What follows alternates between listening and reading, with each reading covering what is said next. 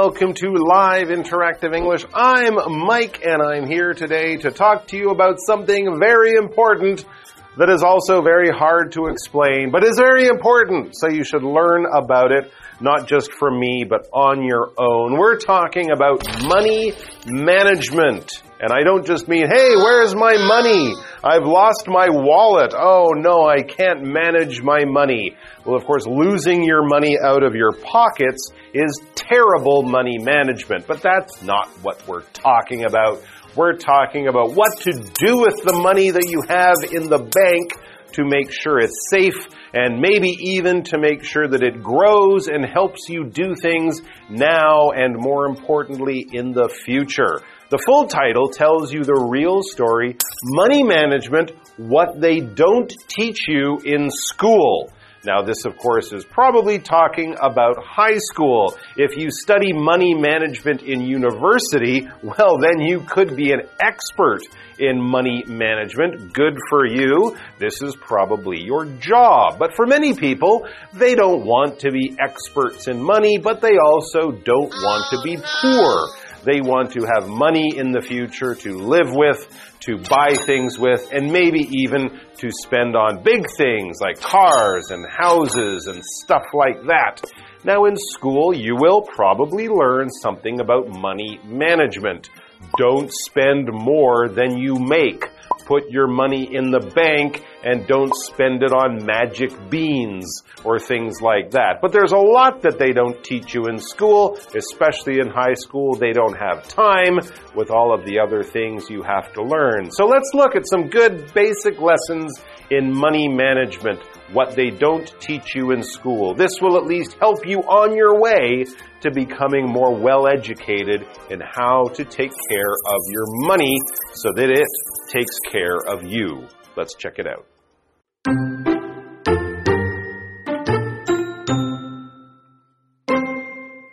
Knowing how to manage your own money is an important life skill, yet most schools don't offer financial education as a required course.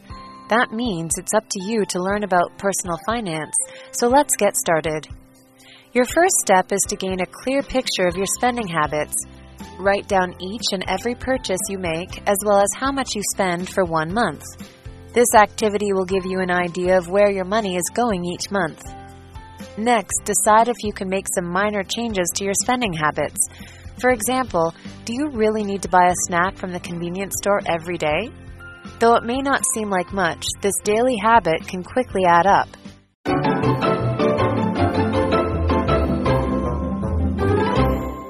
All right, so money management, what they don't teach you in school, but we will teach you now. Well, a little bit. But before we get to that, let's talk about this rather large word, management. Now, you might see the word manage there at the beginning of it, and that is to keep things organized. If you are a manager at a company, you're a boss, and you make sure the workers are all doing their different jobs well, and everyone is working as a team. So management is just the science and the skill of managing things, keeping things under control, keeping things working well, solving problems when they come up, planning for the future, all of that kind of stuff. And we can talk about money management. Of course, we could talk about business management, running a business or a company. Here's another one.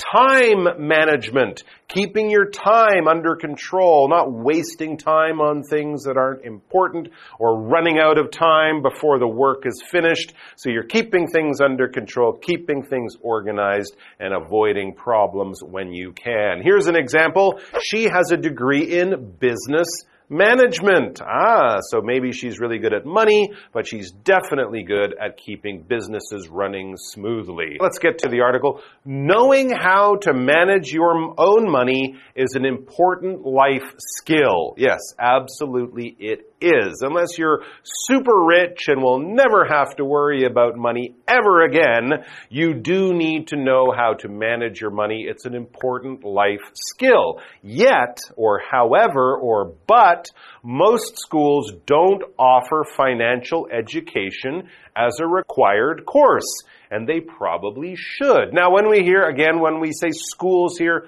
we mean high schools, because almost everyone will finish high school. You could study money and stuff in college, but they should at least teach this in high school. It should be a required course like English or Chinese or math or basic things like that. That means, back to the article, since you don't learn this in high school, that means it's up to you to learn about personal finance. So let's get started. If you're not going to learn it in high school, but you really need to know it, well, you're going to have to teach yourself or give yourself an education. Education is learning things. When you go to school, you are educating yourself. A teacher could be an educator, a person who teaches you stuff. And when you learn stuff, all of the things that you get into your brain, the information you take in and learn and know and can use in school, that is your education. For example, the school provides a quality education for its students. In other words, they learn good stuff at this school, they learn important stuff, useful stuff. Back to the article. It says your first step is to gain a clear picture of your spending habits. Write down each and every purchase you make, as well as how much you spend for one month. You can use apps for this. You can use a little diary. Every time you go to the store, write down what you buy, how much you spend. This activity will give you an idea of where your money is going each month, right? Because your money's going out of your pocket and you might not notice where it's going or how much of it is going to certain things. Next, it says, once you have this month of information, next, decide if you can make some minor changes to your spending habits. Do I really need to spend $10,000 a month on going to the movies?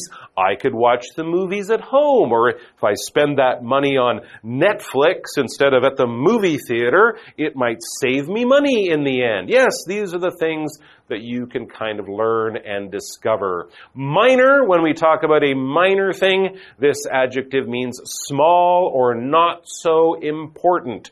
The opposite would be major. If you cut your hand, that is a minor injury, a minor problem. You don't need to go to the hospital. If you cut off your hand, ah, that is a major problem and you definitely need to go to the hospital. So minor is a small thing. Spending your money or wasting your money on minor things might not be so bad, but you don't want to waste your money on major things. That would be a bad thing to happen. For example, the issue was a minor concern and we quickly found a solution. In other words, it was a small problem, a minor concern. All right, back to the article. Here's an example. For example, do you really need to buy a snack from the convenience store every day? Though it may not seem like much, spending 100 NT every day on snacks, this daily habit can quickly add up. 100 NT divided by 20 or 30 days, now we're talking thousands of dollars. Times that by a year, we're talking many thousands of dollars. So keep track and notice places you're spending your money where maybe you don't really need to. Let's take a quick break.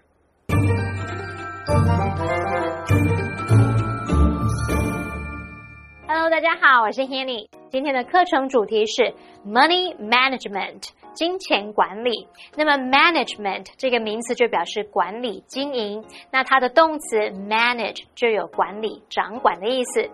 Mike 老师在解释单字时，他用到 organized 这个形容词，就是 organize 后面再加上 d，它可以形容是井然有序的、有组织的、有条理的。课文一开始写到说，知道如何管理自己的钱是一项非常重要的生活技能。然而，大多数的学校都没有提供财务教育来作为必修课程，这就意味着我们得自己学习个人理财。那现在就准备来开始学习一些基础吧。首先，第一步呢是要清楚了解自己的消费习惯，把一个月里面所有支出都写下来。那接接着就看看说能不能帮自己的消费习惯做一些小小的改变。毕竟某些不必要的花费，这每天花一点花一点，积少成多也是很可怕的诶。好，单字 education 它表示教育或是培养，它的相关词性 educator。educator，它就表示教师或者是教育工作者。那么 minor，minor 是形容较小的、轻微的或是次要的。好，这边两个重点，我们进入文法时间。好，我们来看第一个重点是 Davish 疑问词加上不定词 to v 用来当做名词片语的用法。Davish 疑问词像是 what。where、who、which、how 等等之后可以接不定词 to v 来形成名词片语，这时候就会跟 W 疑问词加主词加助动词加动词意思相同。那它们可以当主词、受词或补语用。像 I don't know what to say，相当于 I don't know what I should say，我不知道该说什么。其中的 what to say 就是名词片语，what I should say 是名词子句。那它们在句中都是用来当 know 的受词。第二种点是，it's up to somebody to 加原形动词，这是指有赖某人做某事，由某人来做某事。be up to somebody 在这边就是表达由某人来决定或负责。那么 it 是虚主词，用来代替后面的 to be。例如，it's up to you to make the final decision，由你负责做最后的决定。介话课文中。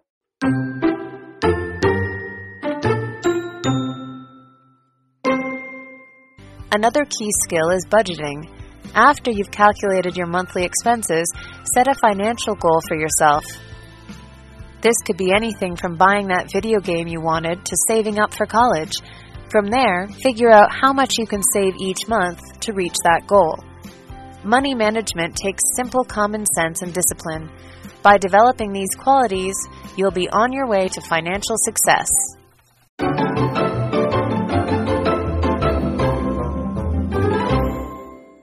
All right, so you've done your homework, you've kept track of your spending for a month, you've noticed where you're wasting money, where you might not want to, and now what do you do? Well, now that you've checked your health, you have to go to the doctor and find out how to get better health. Well, with money management, this plan for better money health or money management in the future is called a budget or budgeting. As it says, another key skill is budgeting. All right. What is that? Well, after you've calculated your monthly expenses, that's what you did before, set a financial goal for yourself. It's kind of like if you want to lose weight, find out how much weight you want to lose, and then decide how am I going to do that? By running, by swimming, by playing basketball three times a week. Your budget is kind of like your exercise plan. It's a spending plan. That's what a budget is. You kind of say, I want to do this.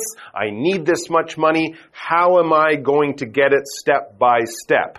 All right. So if you're saving for something that's really expensive and you know that I have to get this money in a year, if I save this much every month, I will reach that goal. That is a budget and to budget, to set out a sort of careful spending plan so that you're making more than you're actually giving out or spending. For example, they need to budget their expenses carefully to save money. Yes, so your budget or budgeting will get you a healthier, better plan in, in how you spend your money. And you can do this monthly, a monthly plan. Something that is monthly happens every month. That's about it. You might get paid monthly. You might get bills monthly. You might go and see your grandma every month monthly. That's all it means. In the same way we say daily for every year, or every day, or annually, or yearly for every year. Monthly is for every month. For example, the book club holds monthly meetings once every month 12 times a year.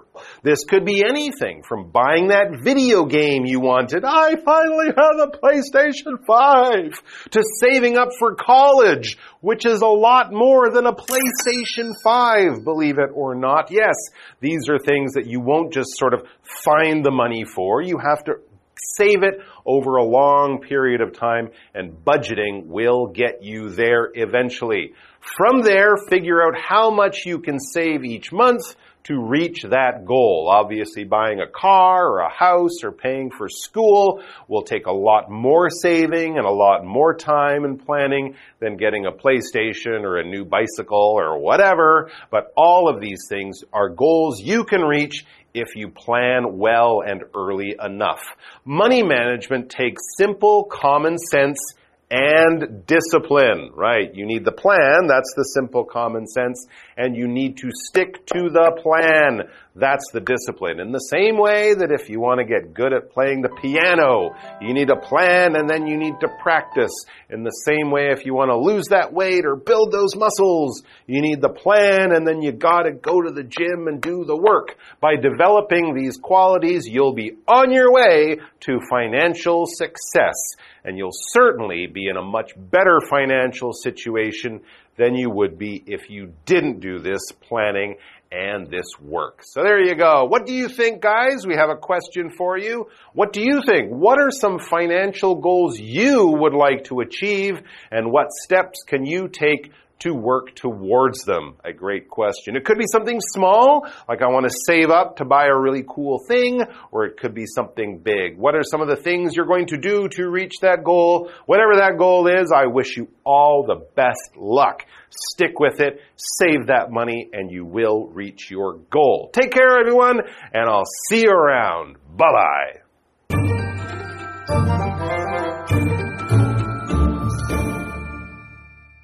另一个重要的技巧就是要制定预算。在你评估过你每个月的开支之后呢，就要为自己设定一个财务目标，可能像是存钱买电玩游戏、存钱上大学等等。接着就要弄清楚你每个月可以存多少钱来实现这个目标。好，budget 在这边当动词就表示制定预算、计划、计划开支的意思。那么 monthly 它是形容词，形容每月的、每月一次的。那我们也可以用 daily 来形容每天的，yearly 来形容每年一次的、年度的。那其实这三个单字也都可以当副词用。除此之外，我们还可以用 annually。A N N U A L L Y annually 这个副词表示每年底、一年一次的。好，那么课文最后写到啦，金钱管理只需要简单的尝试和纪律，借由培养这些特质，你将能够朝着财务成功迈进哦。好，那么 discipline 就可以用来表达自制力或是纪律的意思。这边一个重点，我们进入文法时间。好，我们来看这个重点是 on one's way to 加上名词动名词，字面意思是在去什么的路上。那么引申用来表达往什么目标迈进。这边注意 to 是介系词，所以后面是接名词或动名词哦。例如，Stephanie is on her way to becoming a fashion designer。Stephanie 正朝着成为时装设计师的目标迈进。好，那以上的这些讲解，同学别走开，马上回来哦。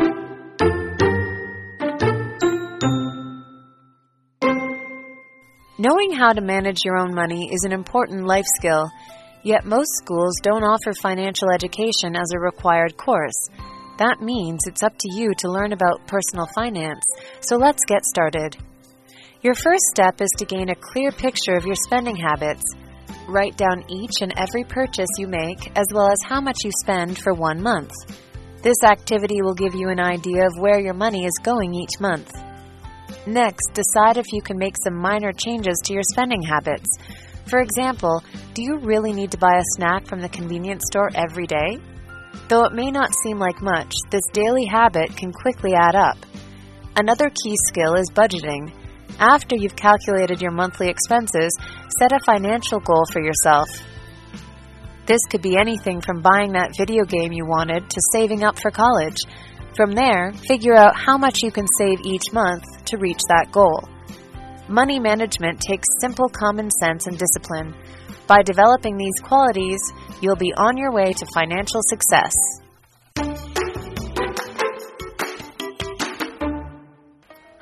Where is she? She's late. Hey, Winnie, you're late. no, I'm not. We said to meet at 10:50. No, we said 10:15. Well, it's not my fault. You didn't pronounce it clearly. Well, I guess that's why when we pronounce words, we have to pronounce it properly. Today on Kiwi on the Street, we're going to work on some English pronunciation. Let's go.